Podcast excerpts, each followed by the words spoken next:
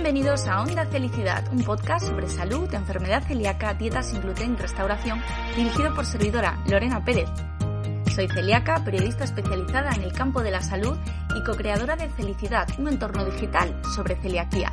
Onda Felicidad es nuestro podcast y en cada episodio hablaremos de temas de salud relevantes de la mano de grandes protagonistas. Muy atento, que lo mejor está por escuchar. Empezamos.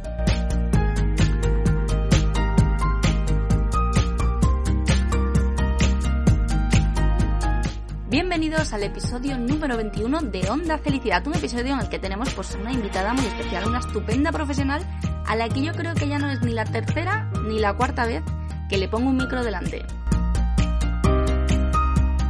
En plena segunda oleada de esta pandemia que nos ha parado prácticamente la vida, pues desde marzo ya, y con la vuelta al cole no muy lejos, pues todos los días vemos en los periódicos digitales, en las noticias, en la radio, pues precisamente eso, informaciones sobre cierre de aulas, colegios, alumnos contagiados, papás en cuarentena. Pero yo quiero saber, ¿solo llega COVID a las consultas? ¿Cómo distinguimos entre el COVID y un catarro normal en nuestros pequeños? Son algunas de las preguntas que tengo aquí listas para la invitada de hoy, que es una pediatra gastroenteróloga de categoría y que sabe mucho además de un tema que aquí en Onda Felicidad pues nos encanta, obviamente, que es la enfermedad celíaca. La doctora María Jesús Pascual es pediatra en Vitas Madrid Pardo Aravaca y dirige la unidad de enfermedad celíaca de este hospital. Comenzó a interesarse por la celiaquía de la mano hace ya algunos años de la gran Isabel Polanco, la doctora Isabel Polanco, en el Hospital de La Paz. Vamos a hablar con ella de síntomas eh, en, edad infantil, de pruebas diagnósticas, que el diagnóstico en niños a veces es diferente al diagnóstico en adultos, de dietas sin gluten, del seguimiento en edad pediátrica eh, de, de los celíacos y de muchísimo, muchísimo más. Como siempre, pues es un placer tener a la doctora María Jesús Pascual hoy aquí en Onda Felicidad. Muchas gracias, María Jesús, y bienvenida. Pues muchísimas gracias a vosotros y, y nada, y encantada de estar aquí y de poder bueno, pues contaros si algo que os pueda ser de utilidad, ¿no? Son muchas veces ya las que hemos estado tú y yo compartiendo micrófono, eh, siempre en Celíacos en, en, directo y siempre aprendiendo muchísimo porque llevas muchos años implicada pues, en, el, en el mundo de, de la celiaquía como pediatra. Pero vamos a empezar hablando de un tema que es pura, por desgracia, pura actualidad, ¿no? Porque estamos, pues eso, eh, están cerrando ciudades, están cerrando media, medio país, eh, están aumentando los contagios y queremos saber cómo está el tema de los niños, cómo está el tema de los coles, cómo estáis vosotros en consulta, es todo COVID lo que veis, hay vida más allá del COVID porque los niños siguen teniendo las infecciones frecuentes que todos los años tocan por esta época. Cuéntanos un poquito. Pues efectivamente hay vida aparte del COVID, ¿no? O sea, a ver, yo creo que, que los niños están en, en, en, los colegios, el COVID, pues tendremos que aprender a convivir con el COVID porque efectivamente parece que ha venido para quedarse, ¿no? Y, y bueno, pues claro que hay otras muchas enfermedades aparte del COVID y además mm, precisamente eh, lo que hemos visto durante este tiempo es que se pasan cosas más importantes pues por el miedo a no ir al hospital cuando uno tiene que acudir al hospital realmente, ¿no? Sí que es verdad que que el COVID es, mm, la sintomatología del COVID en los niños es mm, generalmente o asintomática o, o, con muy poca sintomatología, prácticamente indistinguible de un cuadro catarral normal, da un poquito de fiebre, pues puede dar un poquito de dolor de garganta, puede dar un poquito de diarrea, o sea, una, una sintomatología muy sutil y muy indistinguible de un catarro, pero efectivamente los catarros siguen existiendo y no todos los niños con fiebre o con dolor de garganta o con todo eso tienen un COVID, ¿vale? Entonces yo creo que, que, bueno, que afortunadamente pues los niños por las razones, o sea, se están haciendo estudios y tal, y por las razones que, que sean, eh, pues mmm, pasa un poco sin pena ni gloria, ¿no? Uh -huh. Hay caso de, de, bueno, pues en niños con patologías de base o tal, que a lo mejor han estado eh, un poco más malitos, ¿no? O, niños que a lo mejor se ha juntado el COVID con otra cosa y entonces, pues bueno, pues ya no es solo por el COVID, sino por, por, lo, por lo que hay además, ¿no? Los niños están yendo al colegio y nosotros lo que estamos es súper agobiados los médicos, porque, porque, claro, efectivamente, o sea, primero mm, estamos así, eh, atendiendo muchísimas más... Mm, antes nos ha costado mucho, pues eso, que el padre a lo mejor, que el niño tiene eh, dos horas de fiebre, pues espere a ver, le dé su antitérmico, que vea cómo baja la fiebre y tal. Ahora, pues a los dos minutos de fiebre,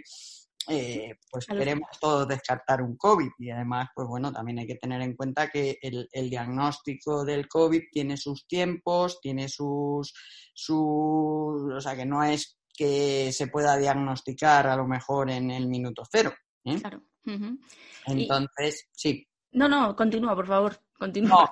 pues, pues eso, que, que, a lo mejor pues la gente llega y no, hazme la prueba ya y mm, que bueno, pues nosotros estamos un poco agobiados en ese sentido, pues bueno, pues al final la demanda asistencial pues es, es mucho, mucho más importante. Las consultas, lógicamente, para ser más seguras, pues los niños están mucho más espaciados, con lo cual a lo mejor lo que antes podías ver en una tarde ahora te lleva todo el día entero. Entonces, pues, pues nosotros sí que estamos notando evidentemente pues más sobrecarga de trabajo, pero, pero bueno, hay que hacer las cosas bien, estamos en esta situación, esta es la, la nueva realidad que nos, nos ha tocado vivir y, bueno, pues eh, intentar al menos hacer las cosas lo mejor posible eh, y bueno, y sobre todo, pues eso, que no se nos pasen otras cosas, porque efectivamente, aparte del COVID, pues están las enfermedades normales de la infancia. Claro. Y, y, hay que verlas también. Hay que verlas, por supuesto, sí, sí, sí. ¿Cómo estáis de ánimos? Porque claro, eh, tuvisteis en... nosotros los que no hemos estado eh, trabajando a pie, como quien dice, ¿no? En pie de guerra en los hospitales. Bueno, a mí en mi caso me tocó quedarme en casa, no tenía más que hacer, muy bien, entre comillas, ¿no? Pero ¿cómo estáis de ánimos para, bueno, pues todo esto que parece que está volviendo? El otro día hablábamos con con Marisa García Alonso, que es farmacéutica, y ella decía que ahora los médicos tenéis muchas más herramientas para eh, el tratamiento, ¿no? Y también hay más herramientas para el diagnóstico. Tenemos más herramientas para el diagnóstico, tenemos más herramientas para el tratamiento y, además, a ver, yo no creo que estemos en la situación de marzo, ¿eh? esa, es la, esa es la percepción que yo tengo, ¿vale? Sí que es verdad que las cosas no están bien y efectivamente pues, pues, pues no están bien, pero, pero mi percepción es que en marzo, en marzo realmente nos hicieron casi pruebas. Entonces, en marzo tampoco sabemos lo que hubo, ¿no? Tuvo que ser eh, increíble. Claro. Entonces, ¿ahora qué ocurre? Pues que ahora como realmente mm, se hacen muchísimas PCR, se hacen muchísimas pruebas de detección de antígenos, se hacen, pues claro, parece que hay muchísimo pero vamos, yo lo que viví en marzo eh, espero no vivirlo eh, ahora. O sea, creo que las cosas no están bien y efectivamente, pues eh, hemos tenido, de todas formas, hemos estado todo el mundo encerrados durante tres meses y, se ha abierto todo como si no hubiera pasado nada, ¿no? Entonces, quizás a lo mejor hay que ver que no hemos hecho del todo bien, porque efectivamente ni puede cerrar un país por, por lo que todos sabemos, ¿no? Durante tanto tiempo, ni, ni a lo mejor lo puedes abrir a la torera y decir aquí no pasa nada, ¿no? Entonces, bueno, pues mm, yo espero que no se dé la situación de marzo, ni mucho menos eh, por todos nosotros y sobre todo porque efectivamente en marzo hubo muchas muertes y, y bueno, pues, pues quizás eh, eso eh, esa situación que vivimos en marzo, que yo la viví como no he vivido nunca una guerra, pero, pero no se le debe, no, no debe de ser muy, muy, diferente a, a, lo que pudimos vivir en marzo, espero que no se, que no se produzca. Efectivamente. No sé si te habías planteado alguna vez como profesional que te tocase algo así. No, no, ni idea. esto es una cosa que ni en el mejor, vamos, en, tu vida hubieses imaginado que te iba a tocar vivir algo así. Sí. Vamos, yo la situación de, de, llegar a mi casa, como llegabas en marzo, mm, que es que llegabas con ganas de llorar todos los días, ¿eh? y llorabas muchas veces, pues porque vivimos situaciones muy, muy, muy duras. Eh, pues bueno, ahora, ahora lo que vemos es que hay mucho, mucho COVID, eh, que cada vez aumentan más los contagios y tal.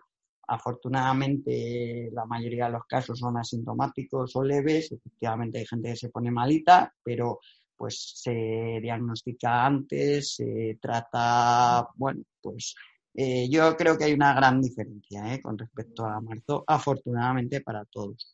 Eh, con eso no quiero minimizar tampoco el tema porque me parece importante y me parece, pues eso, que todos tenemos que ser muy conscientes de cuál es la responsabilidad individual de cada uno, qué es lo que cada uno podemos hacer nosotros, pues, pues eso, teniendo nuestro cuidado cada uno en su trabajo, tomando las medidas de precaución y, bueno, pues, pues la gente individualmente en su casa, pues haciendo lo mismo, porque estamos hablando de una enfermedad que, en muchos casos, y sobre todo, pues eso, desgraciadamente, para muchos de nuestros mayores, y no tan mayores, pero sí para, para gente con problemas, pues, pues les está costando la vida. Sí, la verdad es que es un tema, bueno, pues que nos debe hacer reflexionar y que yo creo que, yo siempre pensaba, ¿no? Que, que los cuatro meses que hemos pasado cerrados nos iban a dejar una lección que íbamos a, mostrar de inmediato y todavía parece que no, que, no hemos aprendido del sufrimiento, quizás porque no lo hemos eh, visto como lo habéis visto vosotros y quizás las cosas que nos han enseñado, eh, bueno, pues son un poco más light y no podemos ni imaginar eh, lo que tiene que ser pues estar en un, en un hospital viendo a tanta gente malita y, tanta gente que se ha ido, ¿no? Entonces, bueno, pues creemos que... viendo eso y viendo gente morirse sola, porque, porque mm, eso, o sea, eso ha sido muy duro, eh, muy duro, pero claro, eh, cuando no sabías y cuando muy al principio, pues es que no podíamos hacer otra cosa. no, no, podías. Ahora, afortunadamente, las cosas se están pudiendo hacer de otra manera. Pero, pero en, en, esos momentos, pues la verdad que ha sido, ha sido muy duro. ¿eh? Yo de verdad que, que si me dices, pues probablemente de, vamos, si no la cosa más dura que me haya tocado vivir en mi profesión médica, probablemente sea esta, ¿eh? Probablemente, sí. Qué complicado y qué... compañeros, o sea, cómo, cómo estaban los chats de, de, compañeros de distintos hospitales, de, de la presión que tenían en unos hospitales, en otros, o sea, eso, por ejemplo, pues ahora no, no es, no, no, no tiene nada que ver, de verdad. pues que, que siga así. Que, ver afortunadamente. ¿eh? Exacto, que siga así, que, que, se controle lo antes posible y lo que tú decías, ¿no? Apelar a la responsabilidad individual, que nos han explicado muy, muy bien, han insistido mucho para que sepamos todos lo que tenemos que hacer y tratar de que, bueno, pues de que, que en, la medida de nuestras posibilidades no extenderlo lo más posible, ¿no?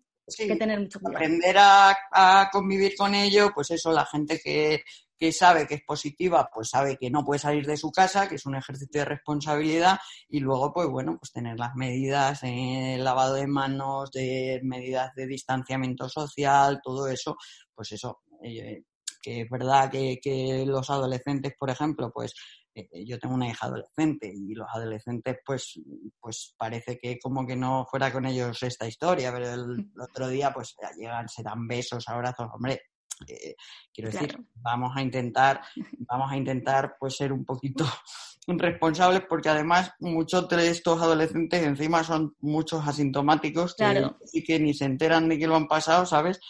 Y, bueno, pues al final, pues, pues a mí me gustaría hacerles llegar también que, sean un poquito también responsables, ¿no? Sí, porque bueno, ellos igual no se enteran, pero igual tienen un abuelo o una abuela que, que, sí que se entera en caso de, de estar contagiado. Entonces, bueno, tenemos que ser responsables todos. Todos, todos. Yo creo que el ejercicio de responsabilidad es de todos y, ya está. Y, bueno, pues esto a lo mejor a mm, los niños, pues no, pues eso, yo creo que los niños de ahora se lavarán bastante más las manos que nosotros. Sí, aprenderán a tener quizás pues menos contacto físico. Sí, bueno, eso yo no sé si es bueno, ¿no? Porque, bueno, a mí que soy una persona que me gusta el contacto físico, eh, lo echas de menos, ¿no? Entonces, estos niños que encima han nacido en, época móvil, eh, me relaciono por WhatsApp, eh, encima pues ya no tienen ni el contacto físico de, mm, pues no sé, me algo falta ahí, sí. Pena también eso. sí, sí, sí, eso no me gustaría que se perdiera, pero bueno, yo espero que en algún momento pues podamos volvernos a dar un abrazo, ¿no? Más antes que tarde, ¿no? En cuanto antes mejor. Yo, espero que sí, yo espero que sí. Que pronto, pues eso, haya una vacuna o la situación esté más controlada y bueno, pues se quede eh, pues como otro de tantos virus que, que, sí, sí, sí. Estamos acostumbrados a convivir con él y ya está. Ya está. Pues ojalá, ojalá sí. Has, dicho una cosa que, me ha recordado, un tema del que hemos hablado pues muchas veces en, otros programas, ¿no? El tema de los niños estarán lavando constantemente y a veces nos habías contado, ¿no? Que, las alergias, que las intolerancias, que bueno, que, otro tipo de enfermedades también aumentan y quizás está relacionado con un exceso de, higiene, ¿no? Y yo a veces lo hablo con mi madre y mi madre me dice, es que tú de pequeña jugabas en el barro directamente y te quitaba y querías barro. Entonces, y ahora pues quizás eh, estamos en el, otro, en el otro extremo. ¿Nos lo explicas un poquito? Eh, sí, bueno, realmente, o sea, eh, es buenísimo lo de lavarse las manos todas las veces que haga falta, pero sí que es verdad que, que a veces eh, se habla ¿no? pues de que uno no deja madurar al sistema inmunológico, ¿no? Pues el sistema inmunológico también se tiene que poner, no, no de golpe y de sopetón con todas las cosas, pero sí aprender a contactar, porque es una forma de que maduren eh, los mecanismos de defensa y, todo eso, ¿no? O sea, realmente no es que no haya que lavarse las manos. hay que lavarse las manos, evidentemente, pero, mm, pero a lo mejor esa ultra mega protección que se tiene a día de hoy con el niño mm, desde pequeñito y tal, pues, pues sí que a lo mejor mm, hay que dejar un poco que contacte con, el mundo real y con, y con las cosas reales, ¿no? O sea, a mí me hace gracia a veces, ¿no? Cuando llega gente que está a lo mejor eh, empezando con la alimentación complementaria de los niños, ¿no? Y, y te dice, y tiene el niño ya siete meses o así, y te dice, ¿y le sigo esterilizando los biberones? Pues no, pero vamos a ver. Un niño, digo, ¿le esterilizamos el plato donde le echas el puré? No, ¿no? O sea, hay cosas que son un poco de, sentido común, hombre. Un niño que tiene eh, un mes de vida, que es pequeñito, que tal, pues, pues efectivamente, que esté todo muy limpio, que esté, pero a veces eh, esa ultra mega desinfección que tenemos desinfectado absolutamente todo lo que hay alrededor del niño, pues tampoco es lo ideal, ¿no? El sistema inmunológico hay que ponerlo a trabajar. Claro. Tienes que entrenarlo también, porque lógicamente de eso también va, va a depender mm, luego tu, capacidad defensiva de, otras cosas, ¿no? Efectivamente, además llega ahora la campaña de la gripe y por tercer año consecutivo, pues los celíacos estamos dentro de, los grupos de los grupos de riesgo, efectivamente, y se nos recomienda la vacuna. Mucha gente, cuando compartimos esta información, nos dice, pues yo soy celíaca de toda la vida y nunca me lo habían recomendado. ¿Por qué ha cambiado? ¿Qué, por, qué ocurre esto? Pues eh, desde el momento que la enfermedad celíaca se considera una enfermedad inmunológica con una enfermedad multisistémica y una enfermedad con una base autoinmune, pues entras dentro de enfermedades autoinmunes eh, que en todos estos casos es aconsejable la vacunación de la gripe. Entonces, yo creo que cuando empieza a cambiar el concepto hace unos años de, de lo que se trata, que ya deja de ser una enfermedad solo del intestino para ser una enfermedad pues, pues multisistémica, ¿no? Y, y, en la que la patología autoinmune cobra un, especial valor, pues, pues yo creo que es cuando cambia esa percepción y se empieza a considerar pues como una enfermedad crónica, pues lógicamente con, riesgo inmunológico, ¿no? sí. Tú eres pediatra, pero estás súper implicada desde hace muchísimos años en el mundo de la celiaquía, eres una gran experta.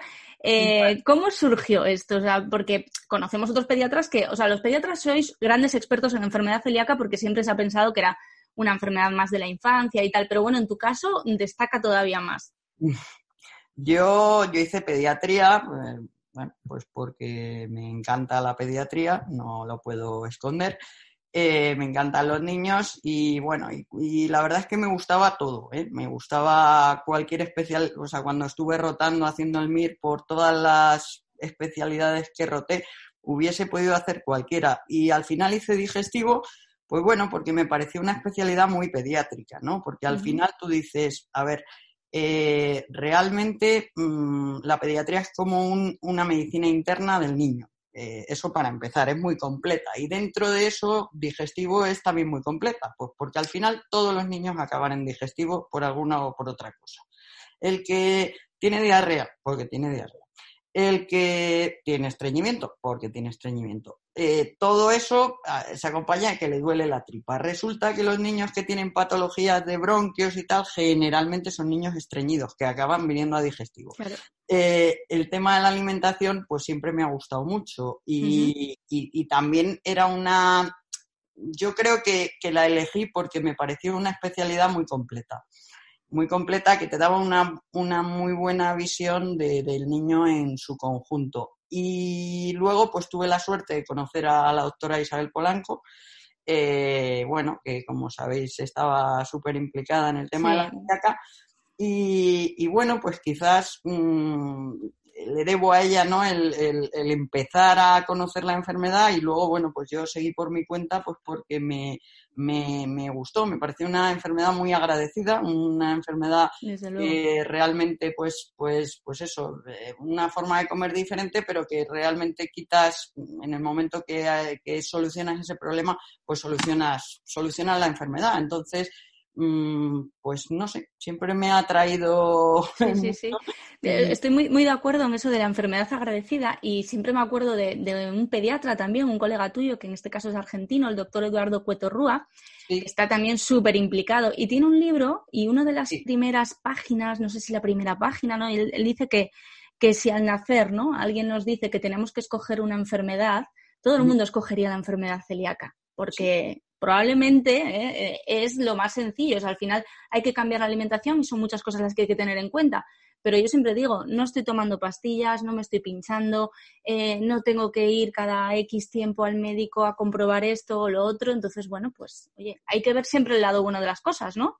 Sí, sí, sí, yo estoy, estoy totalmente de acuerdo. De hecho, yo hay veces, ¿no? Cuando das el diagnóstico y, y el padre se quedan y digo, de verdad que yo firmo por una celíaca, porque, porque efectivamente es que realmente no, no hay, mm, no es nada más que una, una forma, un estilo de vida. Entonces, pues es como el que tiene, decide hacer deporte todos los días o decide eh, comer de otra manera. Mm, no, no tienes que hacer nada, nada más. Y hoy día tampoco es como antiguamente, o sea, ni de cara al diagnóstico ni de cara a, la alimentación. Hoy día eh, tú lo sabes, que, en España sobre todo a lo mejor sales por ahí y lo tienes un poco más complicado, pero en España que la gente está súper concienciada eh, con el tema, encuentras prácticamente de todo, absolutamente con muchísima facilidad, no, no, no es como antes que efectivamente a lo mejor mm, pues eh, la gente pues a lo mejor echaba de menos cosas, pero... Tenemos de todo, pero de todo por tres de todo, vamos, de, sobra, diría yo. O sea, es más, o sea, yo siempre decía, los niños celíacos son los más sanos de mi consulta. Eso lo he dicho yo toda la vida. Y digo, pues ahora van a empezar a dejar de serlo, porque también tienen todas las guarrerías que, que, hay de, de, eh, sin gluten, con lo cual digo, jolín, hemos dejado de comer un poco tan sano como mm. comíamos. Sí, sí, además eso te lo he escuchado yo alguna vez, ¿no? No son muy sanos, porque claro, como no tienen ciertas cosas, pero es que ahora ya tenemos de todo, entonces... Hemos perdido también, no, comen mucho más sano, comen, la verdad que en general comen mucho más sano. pero, bueno, es verdad que, que hay cosas para que sean todo lo apetecible del mundo, pues, pues al final tienes que usar otras cosas que son... Menos buenas, ¿no? Que, por lo menos no son las más aconsejables. Pero bueno, yo siempre les digo que de eso de vez en cuando vale, pero ya Lo justito. Sí. Lo justito sin pasarse. Una cosa que, es muy buena y es que em, nos lo contaste ya alguna vez, es que los niños, cuando les diagnosticáis, no os llegan ya los niños que os llegaban hace 15 o hace 20 años, que tenían la tripa súper hinchada, súper delgaditos. Ahora enseguida el pediatra está muy pendiente y enseguida llega el diagnóstico, ¿no? Sí, o sea, yo sí te puedo decir que los últimos, vamos, los 13 o 14 años que llevo yo en, el hospital este, pues a lo mejor he visto uno o dos mm, que han llegado en, regulares condiciones. El resto vienen todos muy, muy bien orientados porque yo creo que el conocimiento de la enfermedad es muy generalizado, todo el mundo, o sea, quiero decir, eh, se diagnostican bastante pronto y, la verdad es que en, muchos casos o sea, el niño desde el punto de vista nutricional no, está ni siquiera afectado. ¿eh? ¿Cuáles son? Ha cambiado mucho el, el, panorama, sí, sí. Por suerte, por suerte, porque yo tengo unas fotos mías de pequeña que asustan, pero tardó en, en, llegar el diagnóstico, pero bueno, sé que aunque siga habiendo infradiagnósticos, más en adultos. En adultos sigue siendo todavía muy complicado, la enfermedad también pues a veces eh, despista al, profesional, pero sí que es verdad que, en niños estáis haciendo una labor maravillosa para diagnosticar lo antes posible y que crezcan eso, lo más sanos posibles. Claro, o sea, al final, pues efectivamente, o sea, mm, es que son niños que el cambio que pegan es, es importante y al, al principio, o sea, normalmente si lo diagnosticas los primeros 18 meses o por lo menos menos de tres años, pues hombre, en cuestiones de crecimiento y todo eso mm, se nota. Se nota, ¿no? Claro. Yo me he quedado pequeñita, yo me he quedado pequeñita. sí. me he quedado pequeñita, pero bueno, ¿qué le vamos a hacer? No pasa nada, tampoco. No, pero bueno, eres chica y yo siempre lo digo, las chicas los tacones lo resuelven todo. Eso es verdad. Eso es verdad. No, pero es verdad que, hoy día se diagnostican eso, o sea, es raro, bueno, te puedes encontrar alguno que se diagnostique más mayor, pero, pero, pero es más raro, o bien porque haya debutado más, mayor, también puede ocurrir. ¿eh? Yo tengo algún caso de algún niño que lo hemos perseguido de pequeñito y, tiene muchísimas estas negativas y, ahora con 12 o 13 años ha, positivizado anticuerpos y se le ha diagnosticado. O sea que... Que puede pasar un poco también eso, pero bueno, que lo normal es lo otro lo normal es que, se coja a tiempo y desde luego a nosotros, a digestivo, nos llega muy, muy bien enfocado en general. sí. Desde primaria ya directamente. Sí, sí. Desde, desde, en general todo y incluso a veces al contrario, también se hace menos, ¿eh? se hace menos lo de quitar el gluten sin diagnóstico y todo eso. O sea que yo creo que en general se hacen bastante bien las cosas, por lo menos en pediatría en cuanto al tema de la celíaca. eso, está, eso está bien. ¿Qué, signos de...? Perdón, perdón, Chus. no, que... es que es importante, por ejemplo, insistir en eso, que ante la duda, lo de quitar el gluten, o sea, que es importante tener, y hoy día que tenemos acceso a hacer un diagnóstico bueno eh, desde el principio, sí que mm, yo creo que merece la pena hacer el diagnóstico bien. ¿eh? Porque al final no deja de ser una enfermedad de por vida, o sea, es una, es una forma de comer diferente. Estamos de acuerdo en que no tiene más trascendencia que esa y que se, puede vivir con eso perfectamente y, y además estupendamente, pero no deja de ser una cosa que es de por vida y que lógicamente pues hay que quitarle el gluten al que hay que quitarle el gluten. Exacto. dárselo al que nosotros queramos, ¿no? Y a veces, muchas veces, el quitar el gluten así, sin un criterio claro, eh, pues complica luego el tema del diagnóstico y te pasas ahí ya más años hasta que, bueno, pues hasta que le puedes hacer una provocación o entonces, pues, pues la verdad, yo animo a eso. yo creo que en general se hacen las cosas bastante bien, pero animo a que se haga un diagnóstico certero antes de quitar el gluten.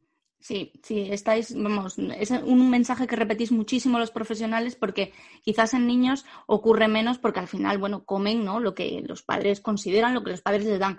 Pero en adultos sí que vemos mucha gente que, bueno, pues lee en algún sitio, le comenta a alguien, quita el gluten y claro, luego las pruebas eh, pueden dar falsos negativos y esa persona se puede tirar años y años buscando lo que le ocurre eh, porque se ha quitado ya el gluten de la dieta. Ahora, bueno, tenemos alguna herramienta más, esa citometría de, flujo que puede ayudar, pero que tampoco está disponible en todos los sitios. Entonces, hay que comer gluten hasta que nos lo digan, hasta que el médico nos diga lo contrario.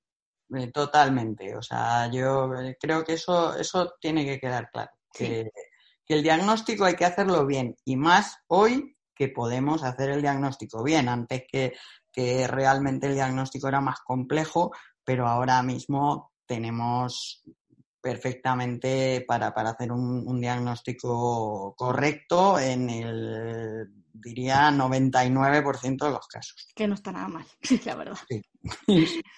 Cuéntanos un, poquito, el, diagnóstico empieza con una sospecha clínica, con unos mm, síntomas, unas señales de, alerta. ¿Qué es lo que tiene que, que ver un padre ¿no? para, para decir, voy a, llevarme, voy a llevar al niño al médico porque creo que esto no es normal? ¿Qué es? En los niños, pues muchas veces la sintomatología, o sea, encontrarte la celíaca típica del niño pues con barriguita que parece pues más bebé de la cuenta, ¿no? Eh, diarrea prolongada eh, y malnutrición, pues que era el, celíaco típico de antes, ¿no? Pues, pues ahora mm, lo vemos poco. Entonces, pues la sintomatología es muy variada, o sea, puede ser desde un cuadro de diarrea, también estreñimiento, ¿vale? Eh, puede ser dolor abdominal, puede ser que tú veas eso, la tripita del niño como que sigue siendo muy bebote, ¿no? Y ahí la tripa distendida. Eh, es una sintomatología como, como, muy variada. Un niño que a lo mejor se para en el percentil de, empieza a bajar de percentil. Eh, no que a lo mejor ha estado en percentiles normales y empezamos a ver pues que no engorda lo suficiente o que se ha parado de, del crecimiento o que se ha parado de, engordar. Eh, a veces cambios en el niño pues se puede notar si por la anemia y tal, a veces son niños que están más cansaditos, entonces tienen menos actividad durante el día a lo mejor están más irritables, eh, son niños como más que se irritan más por todo, son como niños malhumorados, ¿no? Eh, y básicamente esos son los síntomas principales, aunque ya digo que la llaman no la gran simuladora, porque al final mm, cualquier cosa puede ser una celíaca, ¿no? Pero, pero es verdad que como síntomas digestivos más típicos son, son esos, ¿no? Eh, y luego, pues, pues síntomas, mm, por ejemplo, hay gente apta de repetición, de en la boca, mm, pues, ¿qué más? Pues, pues que a veces son cosas tan, tan pequeñitas. ¿Cuál? Que a veces son cosas que, que parecen tan insignificantes, ¿no? Y sin embargo, detrás hay un problema que, que tiene que ser diagnosticado, claro. Claro.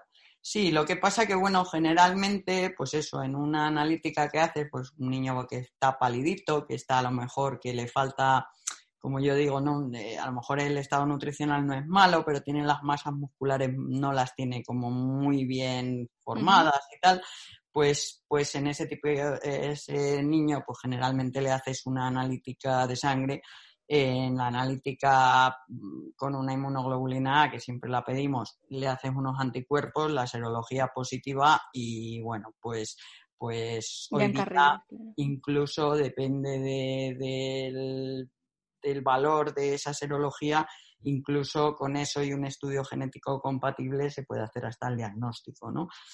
Los casos que a lo mejor pues, pues la serología a lo mejor no es tan llamativa o simplemente los anticuerpos están un poquito elevados pero no, no está demasiado claro y tienen un estudio genético pues que es compatible, pues seguimos recurriendo a hacer la, la biopsia intestinal pues que también ha cambiado mucho de la típica que hacíamos antes, que a lo mejor a ti te tocó, ¿no? Que era la de... A mí me tocó la, la cápsula de Crosby se llama, ¿no? Esa me tocó, la, recuerdo. Mm. Famoso, que eso, eso no se te olvida. Y hoy día hasta los niños es que ni se enteran, porque lógicamente se hace una endoscopia con sedación, se coge una muestra y, ya está.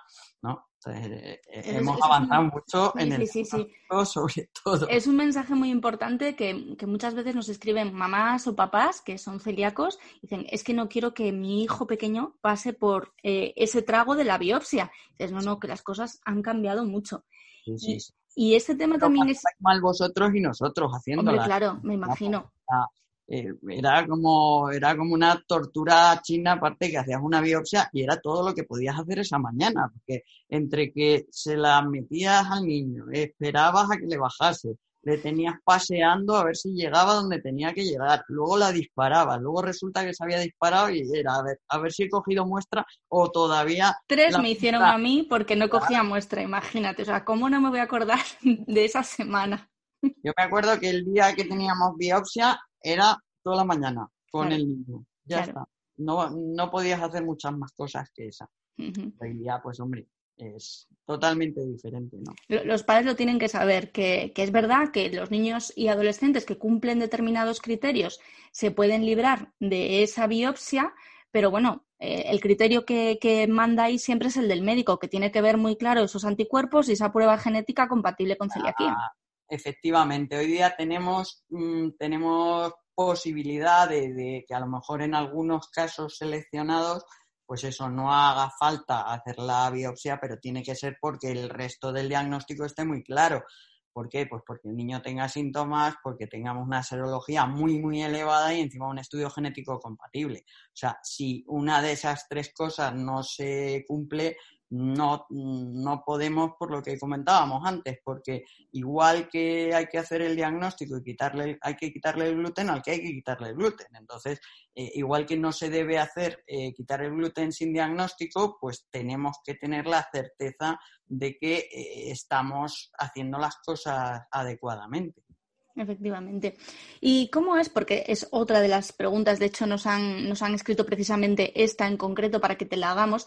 ¿Cómo es el protocolo a seguir en caso de, por ejemplo, mamá, papá, uno de los dos es celíaco, tienen un niño, eh, ese niño en principio no presenta síntomas, pero al ser familiar de primer grado de una persona con celiaquía, ¿se le hace algún seguimiento de anticuerpos? ¿Se le hace la prueba genética? ¿Cómo trabajáis en esos casos? Sí, eh, mm, generalmente, a ver, eh, se le hace una analítica. Hay gente que, bueno, que ya entrada se le hace el estudio genético para ver si tiene riesgo de serlo, porque si no tiene riesgo, eh, pues, pues mm, realmente el, en riesgo muy bajo, pues a lo mejor no hace falta hacer un seguimiento muy, muy estricto. Yo generalmente lo que hago es, en torno a los 18 meses o así, eh, aunque el niño no tenga síntomas, suelo hacer unos anticuerpos, ¿vale? Si el estudio genético es positivo y a partir de ahí, pues, pues ya mm, depende de, del niño. O sea, si hay síntomas, pues se hacen anticuerpos en un momento determinado y si no hay síntomas, a lo mejor cada dos, tres años, si se le hace una analítica, pues se le, se le vuelven a testar los, los anticuerpos. ¿Y puede haber eh, niños celíacos con anticuerpos negativos o es algo que ocurre solo en adultos? Sí, la enfermedad celíaca seronegativa existe. Eh, a ver, eh, no es lo habitual.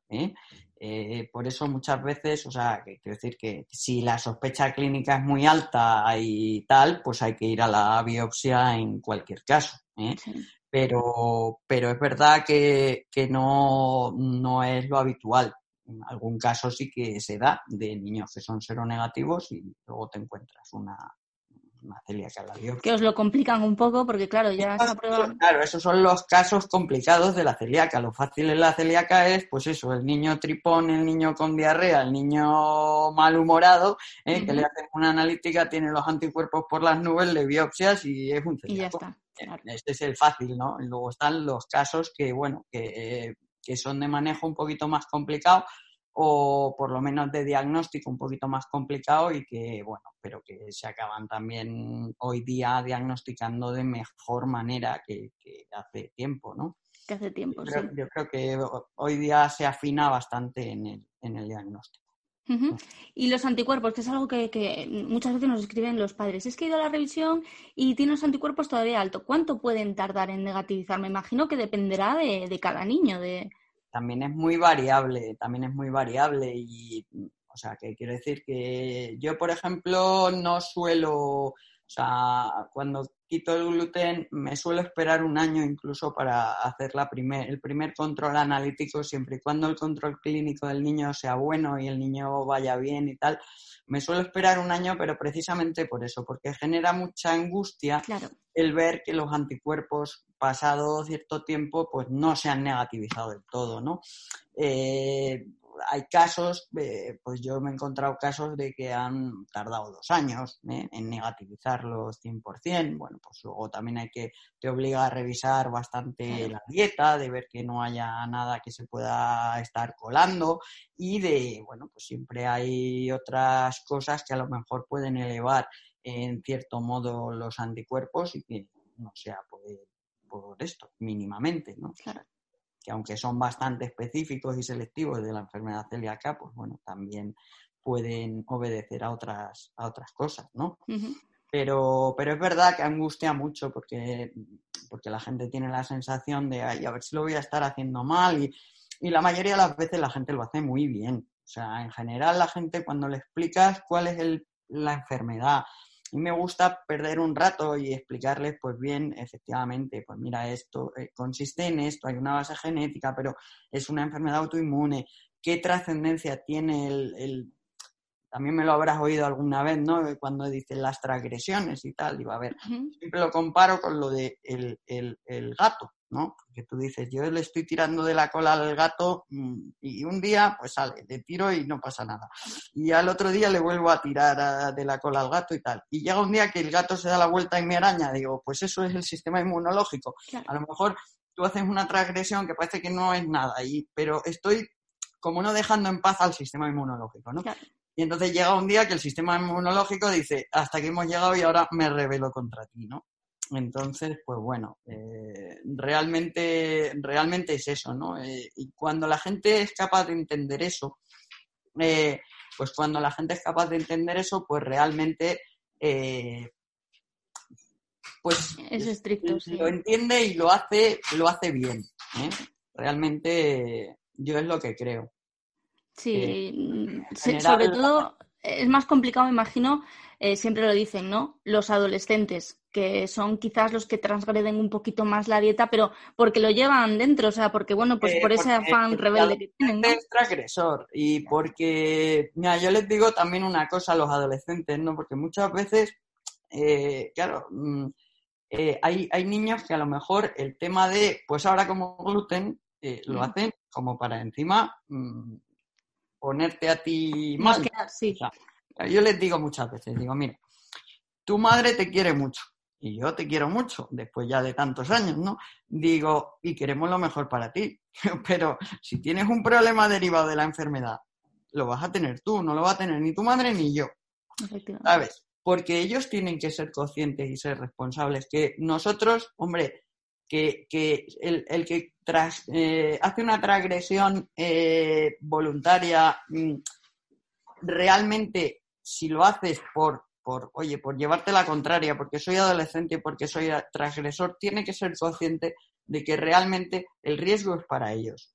Entonces, mm, yo hablo mucho con ellos y, la verdad que, al final yo creo que eso es positivo y la gente pues se conciencia mejor y bueno, pues algunos casos tienes, ¿no? Y tienes algunos casos más difíciles o luego pues, pues niños que cuesta un poquito más la adherencia a la dieta, pero pero en general hablando con ellos y lo entienden. Viéndole las cosas sin eso, yo creo, yo en mi experiencia la verdad es que no es mala, ¿eh? O sea, eh, creo que la gente hace las cosas bastante bien. Sí. además es que tenemos que tener muy claro que los adolescentes son adolescentes, pero no son tontos. O sea, quiero decir, tú les explicas esto, el problema será en un medio, en un largo plazo para ti y lo sabe, lo sabe entender perfectamente. Perfectamente, efectivamente. Claro que sí. Bueno, Chus, vamos acabando, pero me queda una pregunta que, es muy importante porque mm, conocemos personas celíacas que no tienen ningún tipo de seguimiento, es decir, les diagnostican y les dicen tú con tu dieta y, sin embargo, sabemos que el protocolo habla de, un seguimiento que tiene que ser eh, de por vida de forma periódica para controlar que, bueno, que todo va bien, que la dieta se hace correctamente, que no aparecen quizás otras cosas que puedan estar asociadas.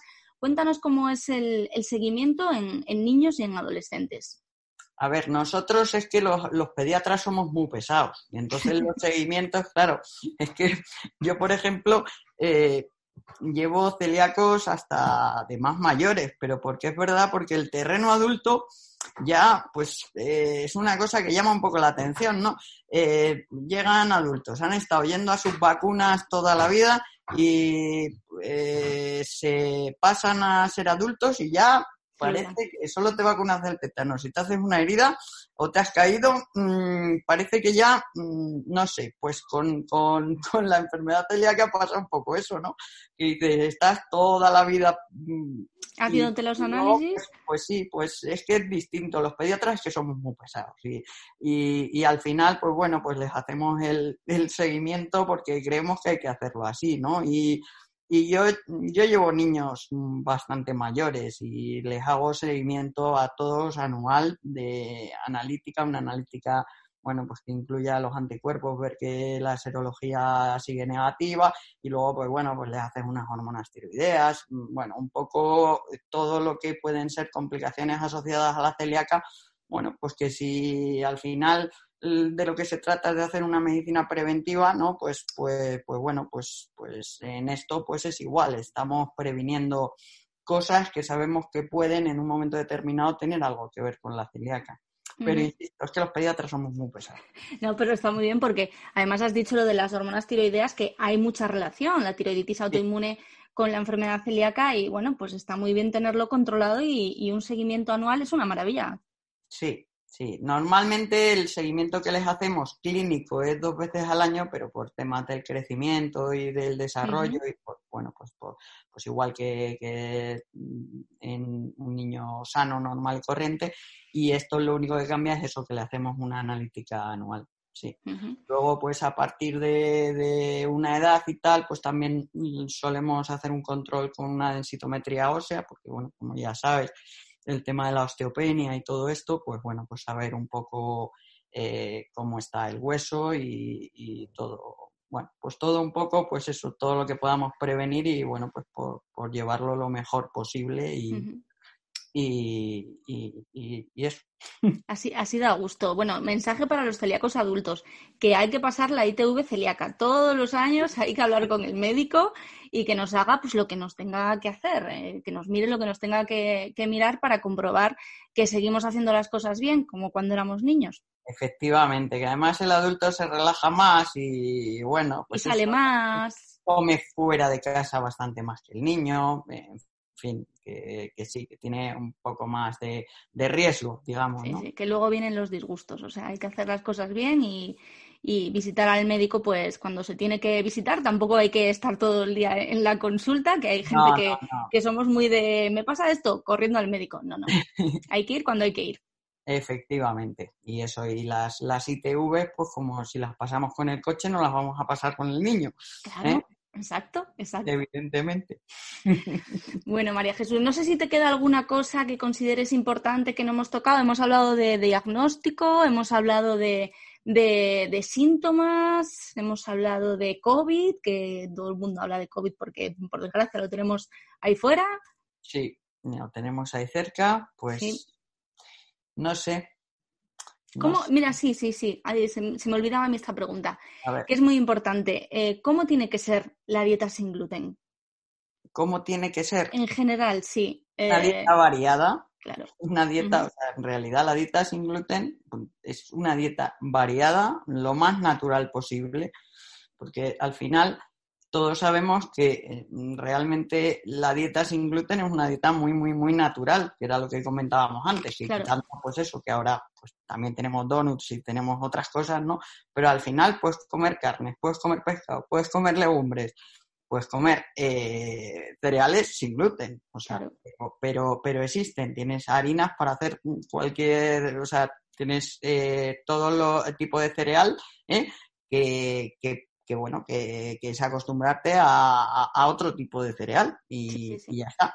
y, realmente, pues todo lo natural lo puedes comer. Eh, tu fruta, tu verdura, tu... O sea, que es una dieta muy, muy saludable, una dieta muy, muy nuestra también. O sea, pues comer legumbres, pues... Entonces, la, la única cosa es eh, saber lo que no puedes y luego, pues bueno, pues eh, esos alimentos, ¿no? Que a lo mejor en teoría nosotros pensamos que no llevan gluten y que a lo mejor lo pueden llevar. Entonces, eso es el, el, cuidado que tienes que tener, pues eso, sobre todo esos alimentos, porque uno sabe que el pan y la galleta de trigo, pues tienen trigo, o sea, está claro. Pero a lo mejor piensa que un queso fundido a lo mejor no, no lleva gluten. Pues sí, pues eso lleva gluten.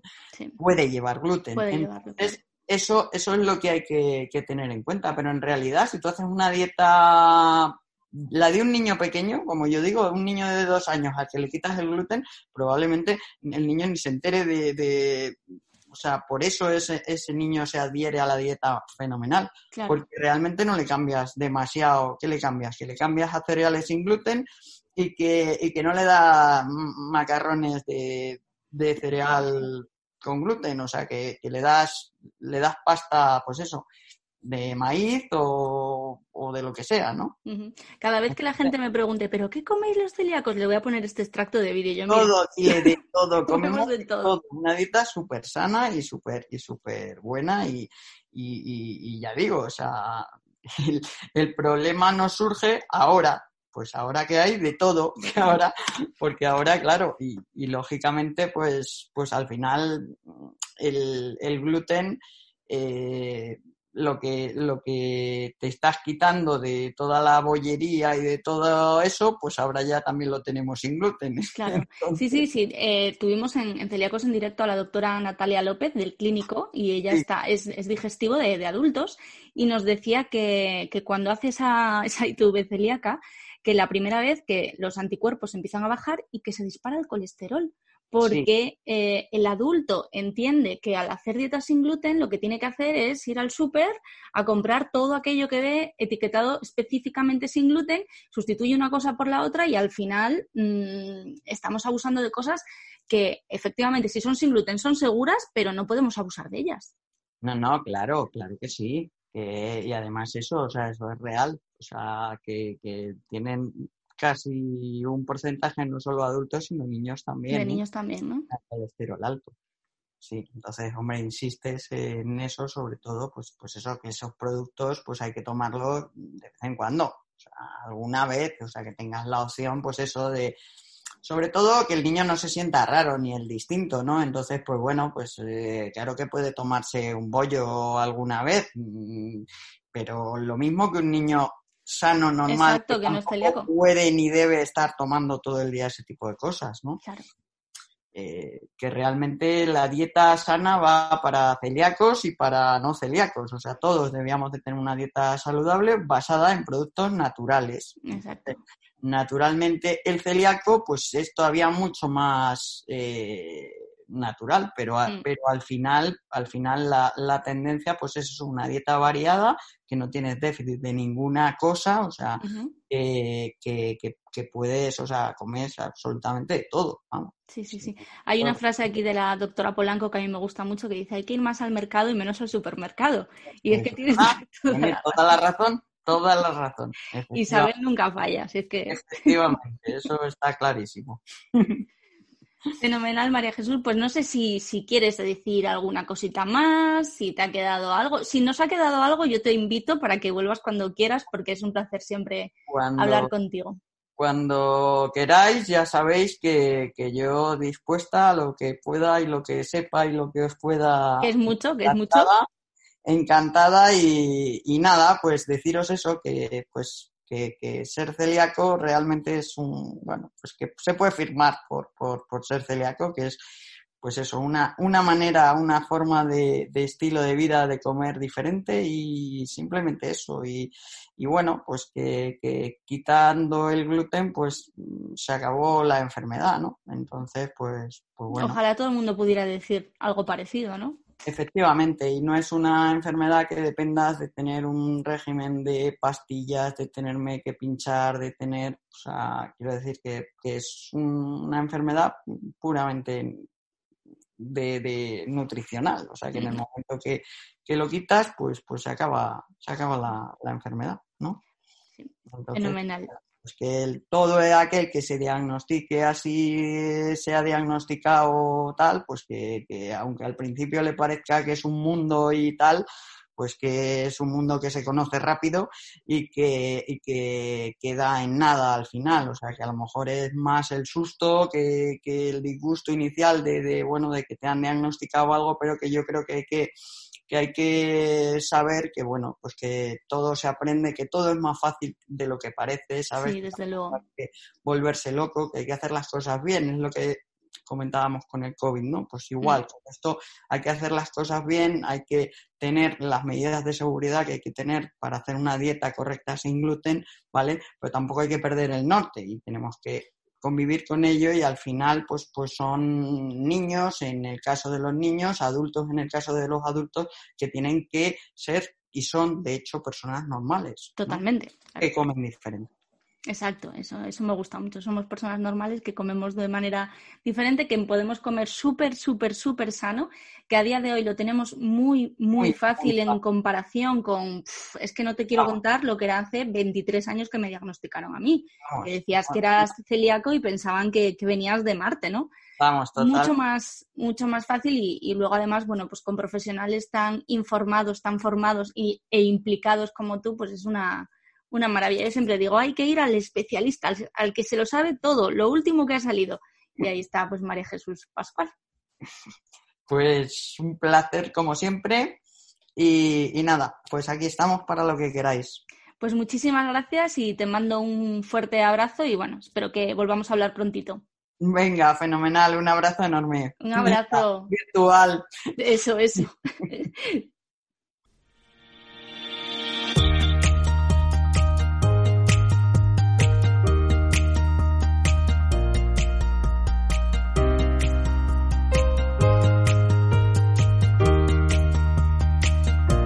Siempre que me preguntáis por un pediatra gastroenterólogo en Madrid, os la recomiendo a ella por todo esto que acabáis de escuchar, porque sabe muchísimo y lo cuenta así, así de fácil, ¿no? Que parece que, es sencillo. Nos quedan con, con, María Jesús, con la doctora Pascual, nos quedan muchos temas pendientes porque aparte de una apasionada de la gastroenterología, hay muchas otras cosas de la salud en edad pediátrica que le gustan, eh, en las que está muy involucrada y, bueno, pues eh, volveremos a llamar a su puerta para hablar de otros temas que ya os iremos contando. Nos despedimos ya, pero no hasta el domingo que viene, porque es que esta semana tenemos una semana eh, a tope en felicidad. El miércoles vamos a emitir un episodio especial de Onda Felicidad, el episodio número 23, sobre eh, COVID y gripe en personas con celiaquía. Tenemos a un catedrático en medicina preventiva y salud pública que nos ha atendido hace unos días y nos va a hablar, bueno, pues eso, sobre la incidencia de, COVID y sobre qué, por qué eh, ahora las personas con celiaquía somos grupo de, riesgo de la gripe y nos tenemos que vacunar. Porque esas recomendaciones de hace esos tres años que nos preguntáis habitualmente, ¿por qué, por qué, por qué? Bueno, pues eh, este profesional, este maravilloso profesional nos lo va a contar. Y además es que esta semana en Felicidad eh, tenemos también dos webinars, ¿de acuerdo? Echadle un vistazo a nuestras redes sociales, entrad en nuestra web felicidad.net y buscar webinar porque eh, retomamos la actividad en la Escuela Felicidad con un webinar sobre etiquetado sin gluten. Hay dos sesiones, las gratuitas, corred rápido a apuntaros porque tienen plazas limitadas. 100 alumnos por sesión, así que echar un vistazo y si no os lo queréis perder, pues venga, apuntaros ya. Mientras tanto, seguimos trabajando como siempre en las redes sociales, en felicidad.net, en la Escuela Felicidad, en la aplicación de restaurantes con opciones sin gluten y en el podcast del domingo que viene, que vuelve a haber episodio, que será el episodio 24 y tenemos también un, especial, un invitado muy, muy, muy especial. Así que nada más, si no queréis perderos nada, suscribiros eh, a nuestra newsletter, que es gratis y que no somos nada, nada, nada pesados. Es felicidad.net barra inclinada hola y además, bueno, pues por suscribiros tenéis un regalito. Muchas gracias por escucharnos. Hasta nada, hasta dentro de unos días y cuidaros mucho. Un abrazo.